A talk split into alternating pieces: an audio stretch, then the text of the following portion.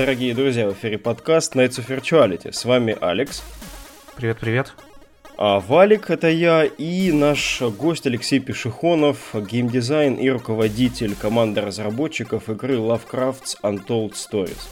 У нас есть что-то вроде вводного вопроса для всех. Эм, хочется узнать в первую очередь человека, потому что, как это ни удивительно, люди делают игры, и у людей есть свои истории, свои предпочтения, свое знакомство с играми, там, с консолями и вообще с всей этой штукой. А можете вкратце рассказать, как вот вы приобщились к видеоиграм? Это были какие-то первые там 8-битки, 16-битки, какие на них были любимые игры, любимые жанры, может быть, целые? Так, ну играть я начал давно, собственно, того момента, как я был в школе, а было это лет 20 назад.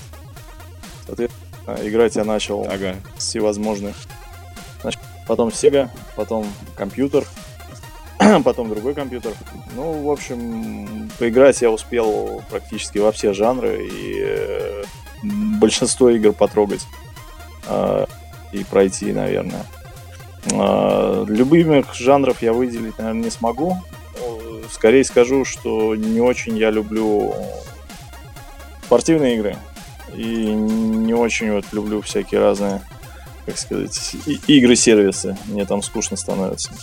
Uh-huh. А в остальные игры я залипаю периодически, практически в, в каждую из жанров. У меня нелюбимых нет. То есть я стараюсь вообще, в принципе, чередовать, чтобы жанры не надоели. Поиграть в FPS, потом в стратежку, потом еще во что-нибудь, в РПГшку и так далее. И получается очень, так сказать, не надоедает, в общем, до сих пор. Ага. А из вот прошлогодних, например, там, не знаю, победитель Game Awards, там, God of War, а что вот вам запомнилось из прошлого года? Ой, ну в прошлом году я доигрывал игры, которые как бы купил на стиме в распродажах. И поэтому это мог... Бэклог. Да, бэклог, который вот я сейчас прям зайду в недавние игры и скажу вам. А, ну, мне понравились очень... А, Dark Souls я, например, прошел наконец-то. Очень понравились, да, такие вещи, как э, Don't Starve. Замечательно. Uh-huh. Да, э, неожиданно хорошо зашел э, парк юрского периода. Неожиданно. Evolution который? Э, который, да, стратегия, которая Evolution, которая как-то, я не знаю, думал будет хуже. Ну, как-то такая медитация. Я тоже, кстати. Она да, да, да, да, да. Медитативный. Но знаете, что показалось? Там в начале уровня какие-то есть препятствия, а потом ты уже медитируешь, да, когда да, там, вот превозмог начало. В, в, лучших традициях как бы обустрой вольер своему трицератопсу. Как бы покатайся вокруг ну, да. машинки. Красота. Красота. Вообще, на самом деле, довольно много игр вышло в прошлом году, и которые у меня до сих пор лежат, и в которые я не могу как бы поиграть, потому что времени не хватает. Вот сейчас вот я залипаю в э, этот самый Battletech. Э, угу. Да, и ждал того момента, когда они наконец русский язык сделают. До этого я проходил Kingdom Come. Ну, в общем, игр очень много хороших, а времени мало, и поэтому Лучше, с лучшими играми тоже сложно. Практически. Ну да, действительно. Да. Выборка прям репрезентативная у вас такая. Ну, не... Много всего. Ну да. еще, еще больше осталось, мне кажется. Но я... Да у всех так. Утешаю себя, что пенсия скоро, как бы... так сказать, буду вот на пенсии проходить потихоньку. Заслуженная геймдев пенсия. Да, правда, конечно, математика говорит об обратном. Собственно, каждый год игр появляется больше, чем я успеваю проходить. Но... Ничего, зато с, с внуками будет во что потыкаться. Ну, я тоже так думаю, да. Я тоже так думаю. Славненько. Давайте чуть-чуть поближе тогда к произведению. Многие, многие игроделы в целом а, берут Лавкрафта как некую атмосферную, что ли, сеттинговую базу. И, наверное, как бы у каждого есть своя история знакомства с произведениями а, Говарда. У вас, может быть, есть какое-то выделенное произведение, может быть, есть э, какие-то параллельные там произведения там в других смежных жанрах, там в играх тех же, в музыке, которые вот э, вас погрузили в эту атмосферу в свое время? Ну, так сказать, чтобы это было одно произведение нельзя, потому что, ну, обычно я, если автор мне нравится книжки, я читаю его, ну, запоем. То есть угу. читаешь одно, а потом начинаешь как бы второе, третье, четвертое. И как-то так все, что на русском было, я у Лавкрафта в свое время прочитал. А, но опять же, когда мы выбирали тему для игры, у нас а, не было задачи сделать э, прям Лавкрафта Лавкрафта, у нас была задача сделать интересную игру в интересном сеттинге, Э, там, где можно сказать что-нибудь новое. И э, одна из идей была это вот Лавкрафт с каким-нибудь экшен-элементом, потому что в основном люди, которые делают игры про Лавкрафта, они делают какие-то такие-то вещи, типа там квестов, или там бродилок, или там хорроров. Ну, то есть пытается соответствовать букве э, атмосферы и тому, как это uh-huh. э, сформировало свой стереотип в головах у людей. Э, то есть это нечто тягучее, медленное и такое с, с страшным нечто, которое не видно. Э, ну и мы хотели поэкспериментировать, а что если сделать как бы чуть по-другому, совместить жанры. Ну и поэтому вот родилась такая игра. Э, с одной стороны немножко нарративная, с другой стороны немножко а, как, как, как мне написали на форуме Gun and Loot, но угу. мы надеемся, что это как бы интересно даже для тех, кто любит Лавкрафта за его угу. тягучесть. И... Можно я тут немножко это... ворвусь? да, там сначала небольшой диссонанс, особенно когда вначале ты такой пробираешься в этот особняк, Э, лазишь, лазишь, а потом там такой экшон начинается, пальба со всех сторон, культисты набегают. Да, да, ну, собственно, мы и хотели добиться такого mm-hmm. эффекта, и вообще я как э, игродел убеждаюсь, что лучшие игры, они строятся на контрастах. Да, очень, есть... на самом деле, здорово. Я прям вспомнил, как э, в Call of Cthulhu, вот которая выходила лет 10 уже, наверное, назад, или 15, Э, то, что там вначале по ансмауту лазишь, потом там заходишь в отель, и к тебе врываются, и там со всех сторон тебе надо быстро убегать, там экшоновый момент. Да, да, замечательная игра, пройдена не раз. Угу. Ну, собственно, вот когда мы делали, ну, правда, опасения у нас были, что, например, те люди, которые, как, как сказать, консервативно они скажут, ну, да, это не Лавкрафт, что вы нам здесь даете. Но, с одной стороны. А с другой стороны, люди, которые любят играть э, там в рогалики или экшен игры, они скажут, ну что это за экшен такой у вас здесь, это самое, надо полчаса ходить по карте, искать врагов, в общем, э, ну и такие люди были, но опасения, в общем-то, не подтвердились, потому что большинству народу действительно подход зашел. То есть они э, как бы считают, что неплохо получилось. И это замечательно. Я плюсую. да. Ну, пожалуй, и мы так считаем, да. а заодно вы ответили и на следующий вопрос, поэтому едем дальше. А сколько времени, вот, я так понимаю, вначале это было что-то похожее на Binding of Isaac, да, у вас? Да, да, все так. Мы отталкивались от нескольких игр подобных, uh-huh. подобной тематики. И да, сначала был Binding of Isaac. Ну вот, от первого такого концепта, прототипа, не знаю, что это было, до релиза сколько времени всего прошло, интересно? Ну, вообще у проекта довольно тяжелая судьба, как у любого, наверное, инди-проекта, который как бы делался сначала на энтузиазме, а потом как бы все больше и больше занимал времени у создателей. А, вообще он начал делаться ну, лет пять назад, наверное. Тогда еще я работал э, ну, в компании другой, э, делал игры другие, и, в общем-то, это было как хобби. Uh-huh. Э, и, вот нас несколько энтузиастов собрались, мы решили попробовать, стали делать прототипчик, собрали его, он нам понравился, стали делать дальше, ну а потом, как обычно, э, там один человек сказал, что не может, второй человек пропал, третий человек сказал, что ему это стало неинтересно, ну и так мы промыкались где-то до 2016 года. В 2015 году мы решили с партнером, что хватит нам это самое уже заниматься ерундой, и хорошо бы уже отдавать проекту ну, большую часть времени. И мы решили как бы уволиться и собраться уже как отдельная контора. Наняли программиста за деньги, нашли по никакого а, инвестора и уже потихонечку начали пилить проект ну, full time. Ага. И, соответственно, с конца 2017, ну вот, считайте, два-полтора года мы делали этот проект. И, и от Айзик он ушел уже довольно далеко. в этом да смысле. Уж. Даже можно любой видос запустить на Ютубе, сразу видно будет. Ну, um... в общем, в целом, это, мы считаем это замечательно, потому что, ну, по крайней мере, проект, может быть, он не так хорош, как Азик с точки зрения геймдизайна, э, но свое лицо как бы получил и стал вполне себе самостоятельным. То есть, если бы мы сделали еще одного просто про Лавкрафта, ну, не знаю, не факт, что нас бы запомнили. Ну да, наверняка. А, Алексей, вот э, с 16 года, получается, когда пошла такая уже стройная, активная фаза разработки, интересно, сколько человек а, вот было причастно к созданию игры? Была ли какая-то вот кор-тима?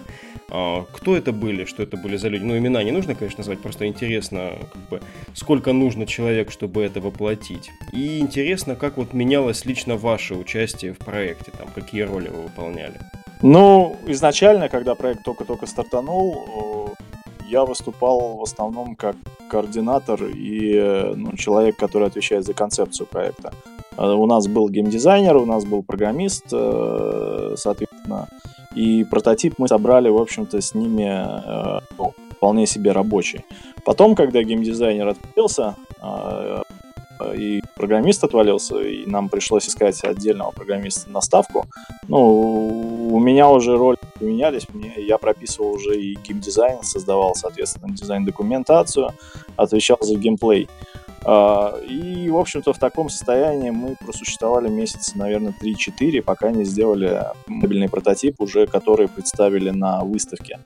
Собственно, благодаря играбельному прототипу, ну, людям проект понравился, и мы нашли инвестора. Здесь важно еще сказать, что там в начале у нас была совсем не такая графика, которую вы видите, и она поменялась, опять же, за счет того, что художник, который нам это все рисовал, он как бы отвалился, и мы решили, ну, может быть, от отчаяния, может быть, от того, что терять, в общем-то, и нечего, кардинально поменять картинку. У нас сначала была она векторная, ну, вот как в Вайзике. А, ну, с учетом стилистики, что художник ага. другой рисовал, как бы. Но потом мы решили, а давайте сделаем как бы пиксель-арт и попробуем на нем. И как-то мы нашли художника с точки зрения как бы, ну, случайности. То есть мы нашли случайно человека, который рисовал а, пиксель-арт, который был свободен, и который нам за три эти месяца нарисовал пак э, графики, достаточный для того, чтобы собрать э, ну, демо или прототип, собственно, то, что у нас вот было в начале 2017 -го. Ну и получается, э, с этим мы пошли на выставку, стали собирать э, э, отзывы людей, стали смотреть, что говорят нам издатели, что говорят нам различные, э, соответственно, игроки, которые поиграли всем, в общем-то, нравилось, и мы решили, что оно того стоит, и уже запустили полноценное производство. Собственно, и... А что это за выставка была?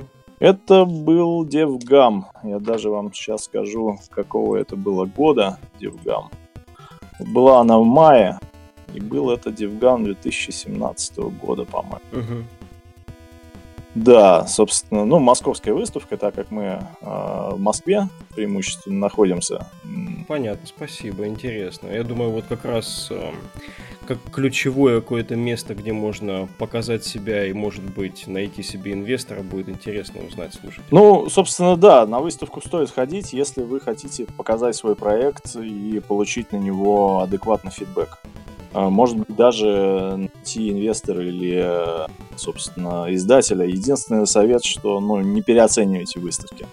Собственно, ну, устроители выставок в основном пытаются позиционировать их как э, спасение для молодых маленьких команд.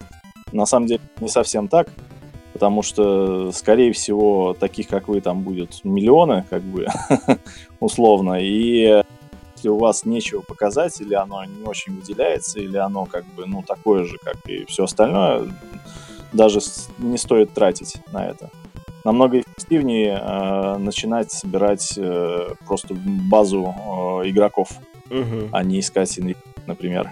Понятно. Ну, я так понимаю, насчет базы игроков, насчет лояльных каких-то а, первых адептов, Early Access вам помог с этим. Да, но до этого мы, ну, как целенаправленно работаем в этом направлении. То есть э, мы создали угу. группу игры, мы начали продвигать как бы картинки, начали постить их в разных местах. начали общаться с игроками, кто заходил, э, распространили демо-версию на как сказать, основе прототипа, э, отдали ее игрокам бесплатно и, собственно, слушали, что они скажут. И многие вещи, которые они говорили, ну, как бы мы изменяли а, игру согласно тому, что слышали. Uh-huh. А Early Access уже стал э, таким, скажем, финальным аккордом, когда те игроки, которые были у нас в комьюнити, они смогли присоединиться уже и в Axis, ну, да, более точно, сдавать хайп, скажем так. Хотя хайп, наверное, не очень большое слово, но для маленьких нас это было достаточно. Ну да, особенно когда есть прям верные люди, да, которые тебе да, ну, постоянно конечно. дают фидбэк и заинтересованы в том, чтобы проект получился хорошим. И, и в этом смысле, ну, я всем рекомендую собирать комьюнити вокруг проекта, э, собирать, э, соответственно, игроков, которым он нравится, и общаться с ними постоянно, и, собственно, быть на короткой ноге, потому что это очень важно. ну, возможно, ваша игра не самая лучшая, опять же, но есть кто-то, кому она понравится. И ради этого кого-то стоит поработать. Угу. По-моему, отлично сказано вообще. А, есть один вопрос от а, нашего слушателя. А, он интересуется, вот присутствовал ли у команды разработчиков такой эффект выгорания? Я думаю, это уже относится к моменту, когда вы работали уже вот над последней версией, когда уже было все понятно и с визуалом, там, и с механиками, наверное. Но как бы наверняка наступал какой-то такой момент, когда из чего-то такого возвышенного проект превращался в что-то очень приземленное и надоевшее. Как вы с этим боролись, если это вообще было? Ну, вот прям вот так вот, чтобы выгореть, у нас еще вряд ли столько времени прошло, потому что обычно это наступает, ну, спустя года работы, а у нас все-таки, ну, год-полтора мы только делаем, и э, есть еще что делать, у нас огромный там backlog. А, другое дело, что, естественно, некоторые вещи со временем превращаются в рутину, и, ну, здесь э, главное подходить к этому, возможно, как-то, ну, стараться, в общем, подходить к этому не как обыватель, а как э, профессиональный, э, как сказать, game developer. Помогают вещи, ну, видеть э, общую картину, помогает э, план то есть, э, когда ты понимаешь, когда что будет готово и в каком виде тебе это надо, когда ты можешь э, этот план корректировать в зависимости от того, что получается. Помогают, опять же, игроки, потому что очень многие вещи, которые ты думал будут работать так, они так не работают, тебе при- приходится их на ходу переделывать, э, опять же, и это держит в тонусе, скажем так. Uh-huh. То есть э, не надо думать, что сделав одну игру, ну и выпустив ее, это все. Обычно не так. Обычно после каждого апдейта идет хотфикс, а после хотфикса новые апдейты. И, ну, по сути, над игрой мы закончим работать только тогда, когда у нас не будет что делать с точки зрения вот нашего бэклога, а бэклог еще, ну, наверное, на полгодика там потому что игроки всякое предлагают, потому что ты сам видишь, что неправильно играется, потому что, ну и в этом смысле, опять же, возвращаясь к моим словам, э, очень желательно, чтобы разработчик общался с игроками и смотрел, как они вообще в игру играют твою. Mm-hmm. Потому что очень многие вещи сразу перепонимаешь, переосмысливаешь, и в этом смысле выгорание здесь не происходит, потому что все время движение, все время mm-hmm. изменяется. Как-то так к Early Access еще чуть-чуть давайте вернемся. Вот я так понял, что это был исключительно полезный опыт для вас. Но, может быть, какие-то все-таки... Я помню, было просто одно время, когда шло такое довольно плотное нарекание на программу. А у вас какие-то негативные моменты с ней были или все было хорошо? Ну, все зависит от того, что считать хорошо, что плохо. В том смысле, что если вы хотите на Early Access продавать игру и жить с этого, то вы можете быть разочарованы, потому что денег это может практически не приносить. Uh-huh. И э, в данном случае Early Access это, как сказать, это очень мощный инструмент доделки, э, ну, управления качеством проекта и доделки его до того момента, как ты покажешь его большей своей части аудитории. Здесь надо понимать, что в Early Access, если кто-то пришел и начинает играть игру на ранней стадии, скорее всего, ему игра уже очень нравится, и он готов потратить свое время на то, чтобы помочь тебе сделать ее лучше. И в этом смысле в Early Access ну, меньше всего там левых людей каких-то находится. А, и поэтому там, например, есть такой эффект, что в Early Access всем игра очень нравится, и все говорят, ой, как классно, а когда ты выходишь в релиз с него, начинают сыпаться отрицательные оценки, ну, просто потому что э, как, таких людей в Access не было, которым как бы заранее не нравится или э, которым могли бы ну, разочароваться в ней по какой-то причине. Угу. Это, это просто нюансы такие. И э, в случае Early Access для маленьких команд, которые не могут позволить себе, например, тестирование или, э, я не знаю, фокус-тесты, а, это, это очень полезная штука. Ага. Даже с этой стороны. А так, ну, если вы хотите как бы жить с Early Access, это надо как- как-то очень хитро придумывать э, с объемами продаж или ценой, или, я не знаю, с маркетингом. Потому что Early Access, он, конечно, не для того, чтобы заработать. А, окей, значит, есть такой еще момент. Я понимаю, что это, наверное, опять-таки, а, если мы берем фазу разработки от 2016 года и до сейчас, а, может быть, вопрос будет довольно дилетантским, но все-таки интересно узнать.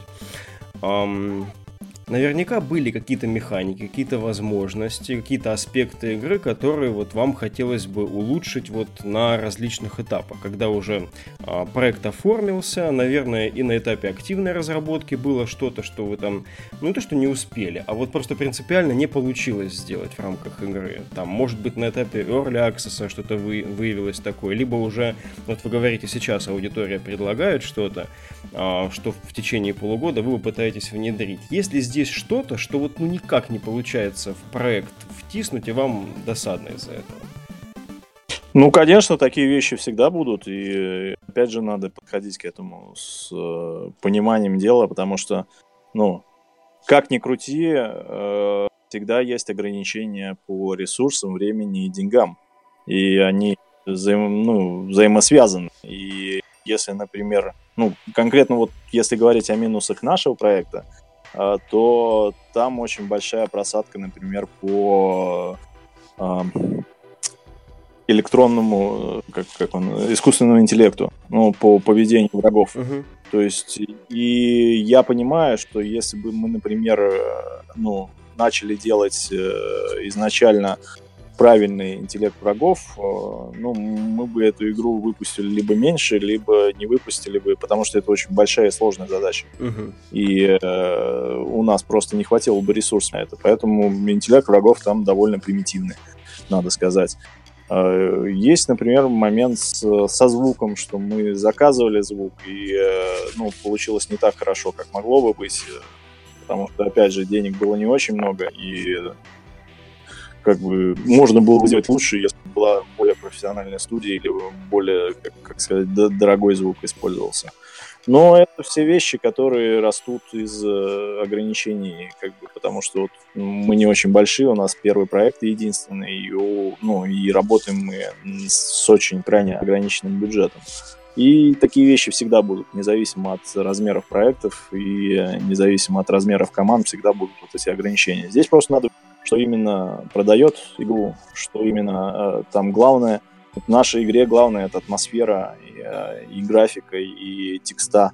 И все это мы пытались ну, сделать э, на мало времени или, как сказать, деньги. И мы вкладывались туда, и это им ну, они признают, что как, как бы геймплей там шутана может быть и проседает иногда, и может быть там скачет там а, кривая сложности, но условно ну, как классная атмосфера. И это приятно, потому что, ну, мы туда, в общем-то, и загадывались. Будем надеяться, что дальше у нас будет меньше вещей, которые будут провисать, а, но с другой стороны, опять же, мы понимаем, что они всегда будут. И всегда будут люди, которые скажут, что, ну, типа, ну, что вы здесь делали, посмотрите, вон там, Far Cry, какая графика. Да, мы согласны в этом смысле. Без вопросов, ребята, да? Алексей, вопрос, да, вот в эту попробую струю, опять-таки, может быть, дилетантский, но в, вы говорите, атмосфера была приоритетом. Эм, и говоря о какой-то, может быть, критике. Ну, лично вот то, что я, может быть, усмотрел. Эм, на мой взгляд, музыка достаточно однообразная. И если, допустим, была бы у вас возможность, э, ну, в рамках выставки, опять же, или где-то еще, э, заручиться поддержкой там хорошего композитора, рассматривали ли бы вы возможность полностью заменить, например, звуковое сопровождение? Ну, конечно, мы рассматриваем всегда все возможности э, интересных коллабораций, как говорится. Но вот музыка это как раз то, то, о чем я говорил, что приседает звук и его, соответственно, оригинальность. Так как мы заказывали это все дело не очень дорого и выбирали из тех людей, которые как бы могут нам подешевле сделать, в общем-то, оно так и получилось. Uh-huh. С другой стороны, ну, мы старались, чтобы даже то, что было, оно было в тему, и чтобы оно было не портило картину. То есть, чтобы музыка, по крайней мере, даже если там один трек в разных э, вариациях используется, чтобы он э, игрокам не портил, по крайней мере, там первые несколько часов игры. С другой стороны, ну, мы понимаем, что игрок вряд ли будет сидеть безвылазно несколько часов, и, возможно, вот э, паузу, которую он сделает, она ему там разбавит опять же, вот это однообразие. С третьей стороны, если бы мы, например, встретили э, на своем пути э, такого э, композитора, который полностью бы взялся за звуковой дизайн э, игры, ага. то, конечно, мы бы с ним сделали как бы звуковой дизайн игры. Просто проблема в том, что некоторые, ну, как бы случайности случаются, вот э, как с, с нашим арт-стилем, да, что мы просто удачно встретили художника, который поймал вот эту вот идею и который сделал вот картинку, э, которая у нас сейчас во всей игре присутствует. А со звуковиком у нас так не вышло почему-то.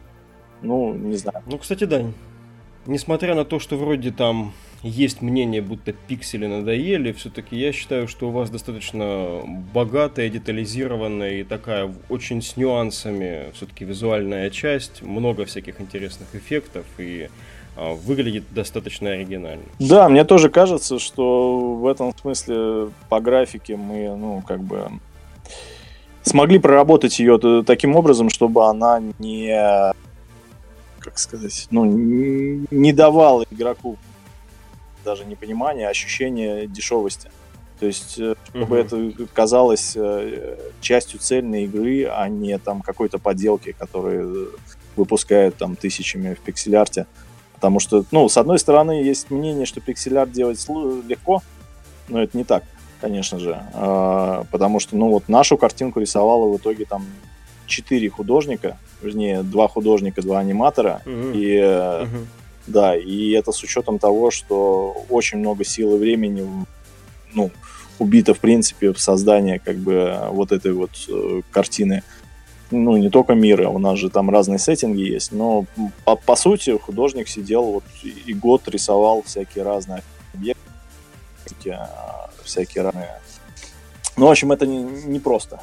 Эту мысль я пытаюсь донести. Тогда в продолжение. То есть, если у нас вот эм, визуальная часть так детально прорабатывалось, что на что бы я еще вот просто сам как игрок обратил внимание, это действительно вот тексты, то, что вы говорите. И у вас, поскольку ну, такой вот рогалик, и, получается, истории сшиваются как бы между собой. Я, наверное, не очень хорошо об этом расскажу. Вот интересно, как вы к этому подходили, как эта концепция вот родилась, и а, были ли какие-то интересные моменты в ее реализации?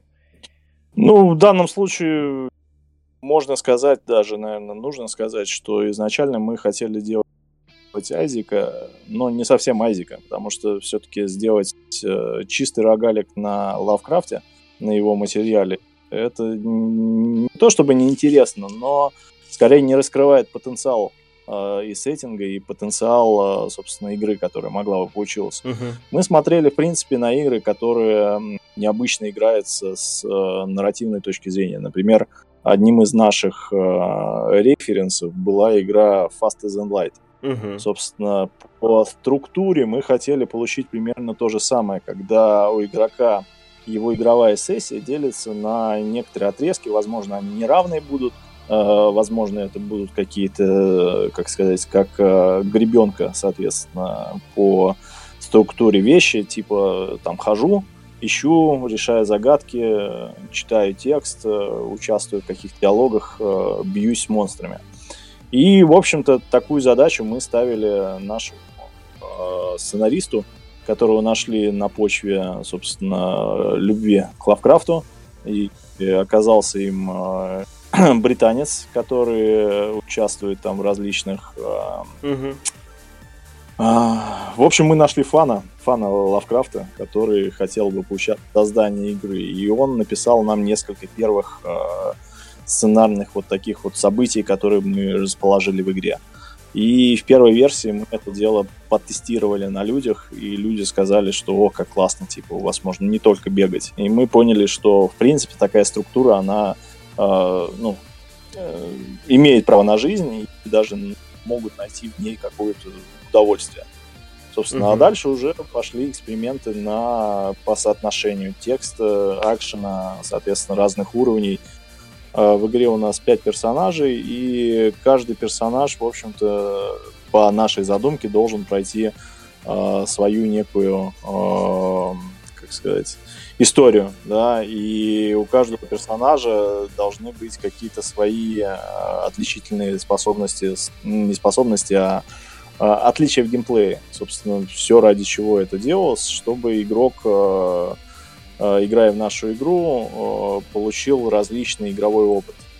И, в общем-то, текст, он в том числе, ну, даже не текст, а сам нарратив, сама подача, самы, сами события – сами, собственно, как построены миссии, оно должно а, игроку давать э, различный опыт с точки зрения ощущений. Uh-huh. То есть где-то он а, весело стреляет, бежит, где-то у него персонаж э, его сразу убивает, ему надо тактику менять, где-то персонаж опять снова э, сильный, но теперь там у него ближнего боя только. Ну, то есть, условно, то, о чем я говорил в начале, что сильные игровые, ну, сильные эмоции у игрока возникают на контрастах. Uh-huh. И э, вот с помощью текста, с помощью э, вот этих мини-событий, как мы их называем, мы этот контраст хотели э, игроку дать. Ну, не знаю, игрокам, конечно, судить, э, получилось у нас или нет. И в этом смысле мы э, всегда смотрим, что пишут нам а, на наши изменения или на наши какие-то моменты. Что-то игрокам жутко не нравится, что-то им нравится, что-то вызывает э, смешанные чувства. Но, в общем и целом, мы думаем, что добились э, эффекта, когда игрок после боя находит какую-нибудь мини-историю, которая его убивает, и он пишет нам об этом. А, да, и э, мы знаем, что, как, сказать, эффект э, был достигнут. Ну да, эффект лавкрафтовский такой специфический. Да, да, да, да, да. И, в общем и целом мы примерно так и планировали это. Ну а вот, Другой к вопрос... а? Да, я хотел быстренько, чтобы мы не ушли отсюда. А я просто не совсем понял. Может быть, я недостаточно играл. А там же нет увязки, а, чтобы, допустим, конкретный персонаж пришел в итоге к конкретному древнему. Такого же нету, правильно? Нет, мы структуру сделали таким образом игры, что любой персонаж, в принципе, может сражаться с любым древним. Uh-huh. И, и, в общем-то, мы даже добавили, чтобы намекнуть на это, добавили ачивку специальную, которая ну, говорит о том, что ты можешь э, получить ее только тогда, когда убьешь древнего каким-то одним персонажем, вернее, всех древних. То есть ачивка «любимый персонаж», она предполагает, что ты э, в общем, откроешь всех древних, э, получишь к ним доступ, а потом одним персонажем, который твой любимый, зайдешь и, собственно, всех этих древних победишь. Это прикольно. А, в остальном у нас изначально мы рассчитывали на то, что игрок будет много раз играть в игру и много раз ее перепроходить. И, э, собственно, на то это и рогалик был выбран, чтобы игрок э, каждый раз играя, может быть, не с первого раза проходил, но, по крайней мере, получал все больше опыта и все больше понимания, как игра работает. В этом смысле, э, ну, игра работает примерно как все рогалики. Она по, по мере того, как игрок ее проходит, она ему открывает больше возможностей, больше предметов. Э, ну и, в принципе, у игрока растет скилл, и некоторые вещи, которые казались ему очень сложными в начале, они, собственно, становятся легки. Угу. Да, и здесь как раз у нас тоже есть, как сказать, нюанс такой игровой, что игроки вначале жаловались, что очень сложно, а потом начали жаловаться, что очень легко. И сейчас мы вот ребаланс сделаем, чтобы для тех игроков, которые поняли, как играть в игру, на последних уровнях все-таки какой-то челлендж был.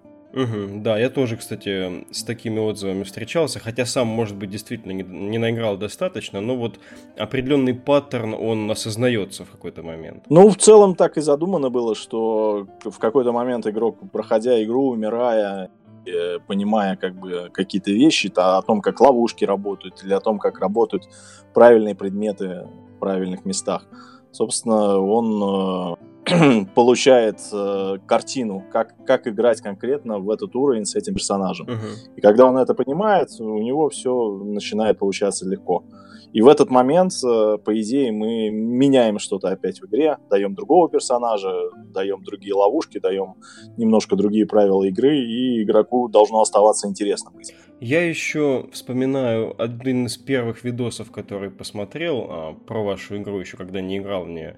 Он был на английском на ютубе, то есть это, видимо, как раз тексты оригинальные, да, вот от британского товарища, я так понимаю. Ну, все тексты, которые британский товарищ нам делал, он, собственно, на английском нам и присылал. У нас в этом смысле даже курьезная ситуация, что русские текста очень часто хуже были по качеству, чем английские, ну, потому что переводил mm-hmm. я в основном тоже. А у меня не очень хорошие оценки в школе были.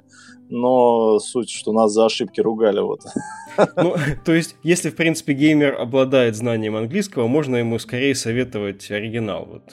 Ну, в целом, да. В оригинале, угу. ну, вообще этот э, товарищ, Мартин его зовут, он довольно близко держался к, э, как сказать, к стилистике оригинала. К, ну, видно, что он тоже очень любит Лавкрафта и э, до вот уровня такого, что вот здесь было бы правильно употреблить вот такое вот словосочетание, потому что оно там использовалось в таких-то местах, и, ну, видно, что человек с большой любовью подошел к своей задаче. Да-да-да, вот прям вот мне показалось, что вот родной язык здесь все-таки английский. Ну, собственно, это правда. Хорошо, что это подтвердилось, значит, я не дурачок. Если говорить о релизе о самом, все-таки он состоялся в конце января. Интересно, я на самом деле надеюсь, надеюсь, что вот как бы здесь меня чувство тоже не подводит, что все-таки вас как это сказать-то? Ну, такие параметры просто, как э, количество покупок, там, средства, которые вы получили, порадовали. То есть, как вообще релиз состоялся? Э, в целом, оправданы ли ваши ожидания от него? Ну, Здесь можно сказать, что э, в принципе, в принципе, любая э, активность на проекте, будь то релиз или патч или, э, как я не знаю, начало распродажи, они приносят нам всегда разные чувства, потому что, ну, нам по сути не с чем сравнивать. А, потому что наш первый проект такого пошиба э, и первый в Стиме, и э, все положительные вещи мы воспринимаем очень хорошо, а отрицательные прям трагедия, трагедия. Ну и в этом смысле, ну, если посмотреть на это как бы а, как более спокойно, то, наверное, э, здесь все зависит от того, ну, от проекта, от аудитории, от ниши, от э, многих факторов, от того, когда выходишь, от того, э, что происходит на рынке в этот момент. В общем, в общем и целом э, все зависит от состояния рынка, если вот так вот обобщать. Э, и если говорить конкретно про наш проект, то э, релиз дал примерно столько же нам, как вот сиденье в Early Access. То есть мы где-то полгода сидели в Early Access, и релиз э, дал нам вот то же самое.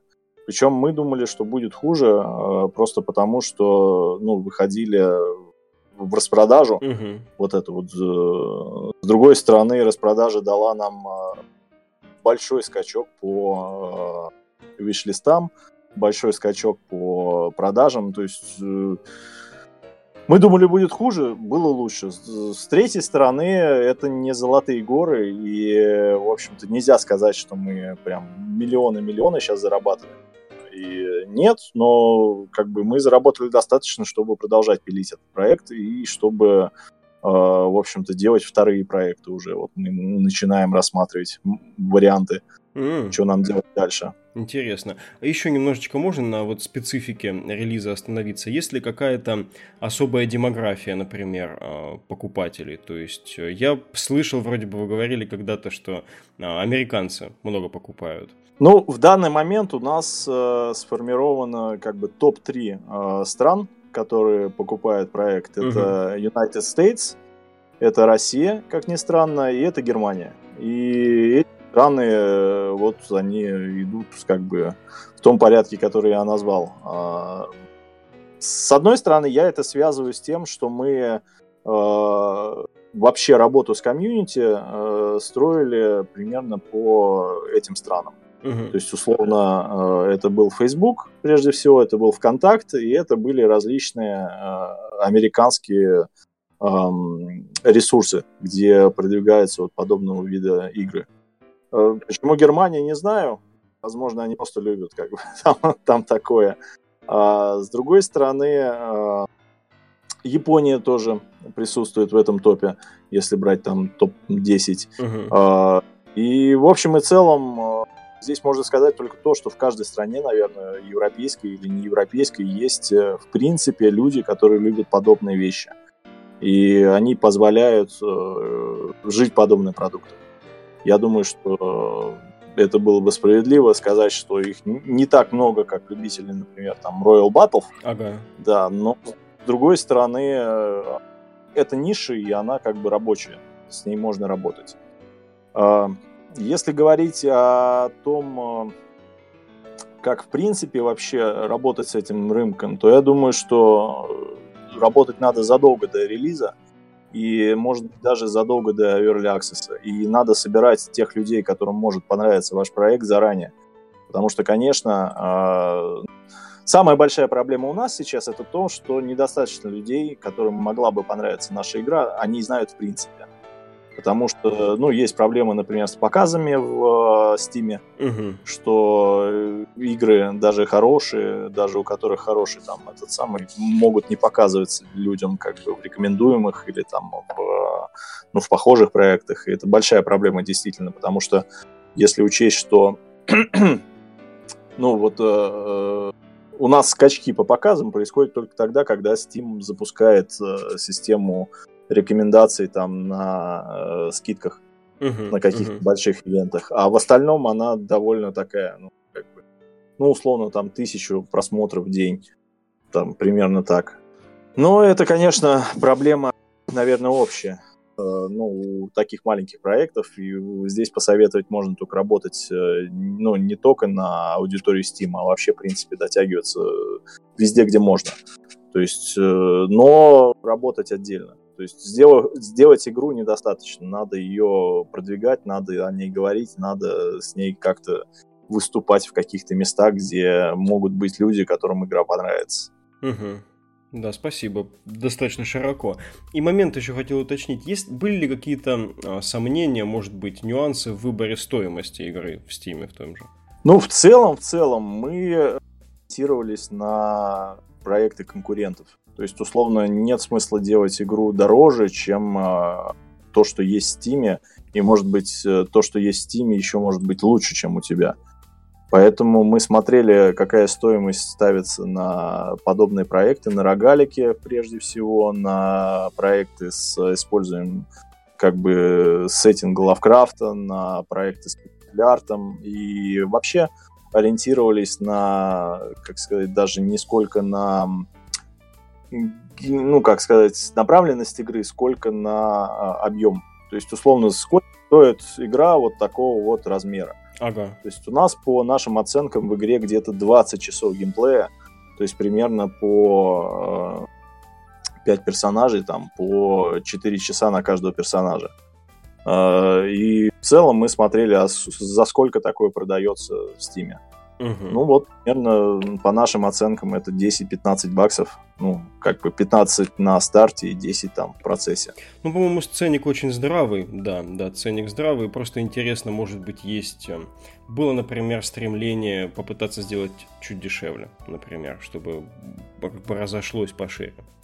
В начале, в начале, когда мы думали, что у нас будет прям Айзик Айзик, мы хотели отдавать за 10 баксов. Потому что Айзик Айзик это все-таки как бы такая камерная вещь, которая как бы работает за счет э, реиграбельности, но э, контента там не очень много, и в принципе она такая может надоесть довольно быстро. Поэтому как бы но потом, когда начало получаться больше, шире и интереснее, когда люди показали, что ну, им нравится, в общем-то, мы решили, что ну, надо пересмотреть этот ценник.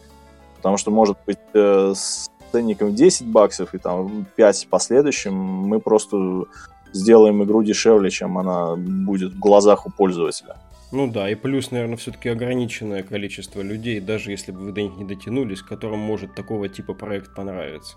Ну, конечно, конечно. Количество аудитории, оно, в принципе, как бы нишевое. То есть это не, не тот проект, который понравится всем и каждому. Угу. И мы это осознаем и принимаем. Ну, да, да, надо это учить обязательно. Такой прям композитный такой индекс, не знаю, все это стоимости очень интересно. Um, так, что-то еще хотел поинтересоваться у вас. Uh, я так понимаю, для консоли у вас планировался релиз? А, как это сейчас, и Алексу, например, в основном интересен Nintendo Switch. Ну, для консоли мы нашли издателя, а, и нашли это довольно давно уже, собственно, где-то летом прошлого года, я так понимаю. А, издатель это иностранный, хотя у нас были предложения и от отечественных издателей, но иностранный издатель не настолько жадный оказался. Как бы и издатель э, делает нам порты на, соответственно, все виды консолей. Собственно, как, как я понимаю ситуацию, сейчас э, множество издателей ищет э, проекты, особенно проекты, которые делаются, э, ну, порты которых делаются довольно легко. Это проект на Unity там, или на Unreal, ну, собственно, где движок позволяет делать портацию э, нетрудоемко. И э, те, у кого налажен процесс работы с платформодержателем, они и, ну, ищут проекты. Ага.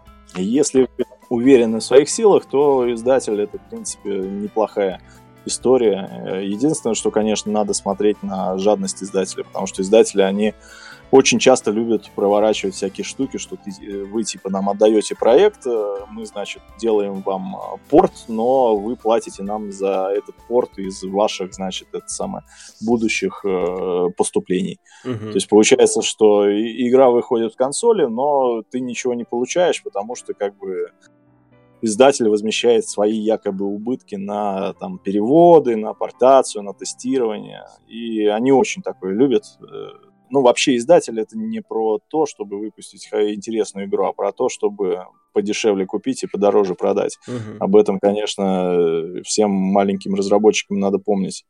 И в этом смысле в некоторых моментах, наверное, легче даже без издателя сделать, потому что очень часто издатель делает то же самое, что делали бы вы. Только он это деньги вкладывает, э, ну, как бы ну, то есть, условно, тот, тот же маркетинг или связь с э, ютуберами, вы могли бы делать это примерно с одинаковой эффективностью, как издатель.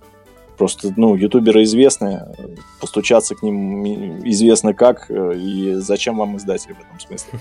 Действительно. Так что здесь всегда надо смотреть, что издатель предлагает, и можете ли вы это делать без него. Вот, например, в нашем случае э, наша игра еще вышла в Китае, Угу. Собственно, ну как вышло, мы нашли, вернее, китайский издатель нашел нас, предложил нам выйти с ним, и все вылилось в то, что мы собрали китайскую версию, она живет отдельной жизнью в Стиме, а, и, собственно, издатель, ну, она тоже в Early Access сейчас, и издатель хочет выпускать ее там у себя на платформе Tencent. У них там, оказывается, есть свой какой-то Steam как бы, и, ну, вот без этого издателя мы бы так не смогли, конечно. Угу. Ну да, но это рынок такой, да. Да, поэтому здесь, очевидно, издатель обязателен. А вот, например, выпустить в Стиме вашу игру, как бы, за ваши деньги, вот нам один отечественный издатель большой предлагал, что давайте мы выпустим вашу игру, но как бы за перевод мы возьмем из доходов, за тестирование из доходов, за, значит, маркетинг из доходов. А, и когда мы у них спросили, а почему как бы, ну, как, почему такая схема, и почему бы нам самим не выпустить? Ну, Нам как бы да, такой интересный посыл. Я сейчас прям, прям накипает возмущение. То есть, кому это надо вообще? Вам Нет, или... надо да. это понятно кому. Это издатель играет на понятных как бы страхах разработчика, особенно если это его первый проект, он еще не очень понимает, что происходит. Угу. Он играет на том, что, ну, ты типа, может быть, игру и сделал, а продать ее не умеешь.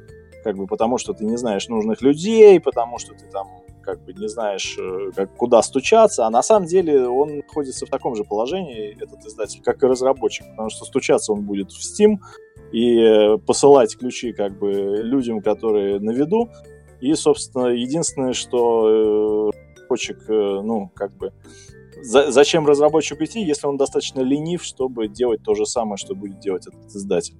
Ага. Но с другой стороны, если издатель предлагает, например, сделать портацию или там перевести на какие-то языки там а, за свой счет, то, естественно, это надо рассматривать. Потому что, ну, очевидно, разработчик, э, делая игру, сделать порт одновременно с тем, как он делает build, не сможет. Поэтому всегда надо смотреть в корень, в корень ситуации. Ну что, Алекс, теперь ты ждешь на Switch? Да. Ну, могу вам инсайт сказать, что в принципе у нас сейчас примерно по датам получается, что где-то в конце э, лета на основные платформы он на, выйдет на Switch, на этот самый PlayStation и на Xbox. Угу. Ну, здорово, здорово. Где-то к августу, да, мы должны вроде как портануться. Рад слышать, рад слышать. Пусть там все у вас сложится успешно. Я так понимаю, технически, да. технически вроде проблем не должно быть. Я так понимаю, мышка у вас в какой-то момент добавилась, но наверняка это не проблема с э, переносом. Ну, вообще, вообще, изначально мы делали под э, управление Айзик, и мышки там не было. Мышка у нас добавилась как раз вот после того, как э, с игроками мы пообщались. Угу. Но так как мы начинали без мышки и клавиатуры, у нас игра изначально поддерживала две схемы управления. Это джойстик, и это как раз клавиатура, просто клавиатура. Поэтому мы просто продолжили делать, как бы обвязывать управление, ну, поддерживать джойстик, и сейчас игра, в общем-то, не должна э, каких-то проблем э, дать людям, которые будут переносить управление. Потому что джойстик, она играется в данный момент тоже неплохо. Да, я играю на геймпаде, я вообще не знал, что мышка, клавиатура. Чё? А я, кстати, подумал, знаете, у вас проект таким набором качеств обладает, что так у меня в голове уже, пока вы рассказывали про неизвестного издателя и все такое, подумал, блин, вот бы Devolver, например, а, когда еще в разгар там ажиотажа по Hotline Miami, так подать это вот как лавкрафтовскую такую штуку. Вот, было бы интересно. Ну, да, мы в свое время, когда как раз искали э, инвестора, мы отправляли деволверам и спрашивали о них.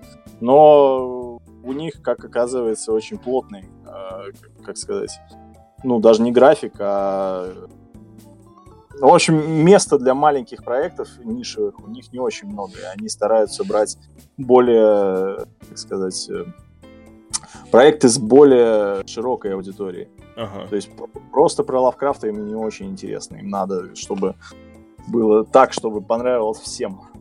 Интересно. Вот Devolver точно не... Воз... Battle Royale проколов может быть. Ну да, если, если бы у них там был, а, если бы у нас был Battle Royale, может быть, да, что-нибудь.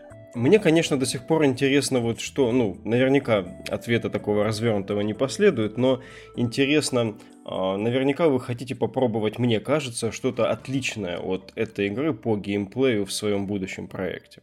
Да, конечно. Вот сейчас мы рассматриваем э, два варианта новых проектов. Э, собственно, и художник нас на- начал рисовать всякие картинки новые. И э, то, как он рисует, уже видно, что это будет не то же самое. И хотя мы будем, естественно, базу использовать, и основная наша задача сейчас как можно больше использовать из того, что мы наработали в проекте, но, скорее всего, проект будет сильно отличаться от того, что мы сделали. Ну, это, конечно, не будет, что, типа, сначала мы сделали рога про Лавкрафта, а потом раз и сделали это самое Call of Duty, трехмерную игру, нет. Но, скорее всего, это будет э, ответвление в какие-то, ну, как бы, другие дали. Посмотрим. Нам вообще много чего хочется попробовать. Нам хочется и попробовать побольше шутан сделать, и попробовать побольше там РПГ сделать, может быть, там с элементами тактики или стратегии. Но как я понял, здесь зарекаться не стоит, здесь надо танцевать от того, что получается, и улучшать то, что получилось хорошо, а то, что получилось плохо, дотягивать до приемлемого уровня, скажем так. Ну, это очень здраво. Или и... отрезать вообще. Да. И, по крайней мере, по итогу первого вашего проекта вот хочется пожелать вам всячески удачи, потому что мне лично он очень понравился. Спасибо. То есть это вот, да, да я не знаю, я, может быть, недостаточно играю в игры отечественных разработчиков, но а, когда оглядываешь, например, на прошлый год, помимо вот вашего проекта, там, ну, Early Access тоже считается, а, Insomnia, той же вот The Ark, а, особо много вот чего-то еще не встает в голове, но вы выделяетесь прям капитально. Спасибо, спасибо. Но здесь э, заслуга как бы... Наша заслуга, скажем, процентов на 70. Остальная заслуга это вот то, что мы изначально стали общаться с игроками, и они двигали наш проект в некую сторону, которая как бы сейчас вот раскрыта, в общем-то. Посмотрим как будет дальше обстоять. В принципе, итоги мы подводить будем, наверное, в конце года, потому что сейчас, ну, понятно, мы ждем, когда на консоли сделаем порты, и вот очень интересная для нас тема это портануть это все на мобильную версию посмотреть, как, как это будет играться на мобилках или планшетах. Ну, посмотрим, как, как это все будет. Тем более, это же, я правильно понял, параллельно с доработкой бэклога у вас реализоваться будет? Да, конечно. Ну вот у нас, собственно... То есть Game of the Year Edition выйдет, да, на всех этих новых платформах? Ну, посмотрим. Загадывать не будем. Поглядим. Но, наверное, да, наверное, в конце игра будет еще лучше, чем сейчас. Ну, я чуть не даже не сомневаюсь. Алексей, спасибо вам, что уделили время. Надеемся, что пригласим вас еще вот по поводу следующего проекта, может быть. А если, конечно, у вас будет на нас время снова. Мы такие маленькие, но нам очень было интересно а, поболтать о таком примечательном проекте. Спасибо вам, да, спасибо за интерес. Спасибо. Новый проект, я думаю, мы покажем где-нибудь тоже к маю, к Дивгаму а может быть не один, посмотрим, как пойдет. Офигенно. Ну вы там инсайдерский чатик в наш киньте, там какой-нибудь трейлер или, или картиночки. вот. И... Будем, будем посмотреть, как получаться будет. Спасибо, слушатели, спасибо вам тоже большое, что были с нами. А, с вами был подкаст Nights of Virtuality. Мы, надеюсь, продолжим эту традицию беседы с разработчиками, если тем более вам понравится. А, давайте нам об этом знать. Всем спасибо и до новых встреч. Пока-пока. Все, всем пока. Спасибо и вам.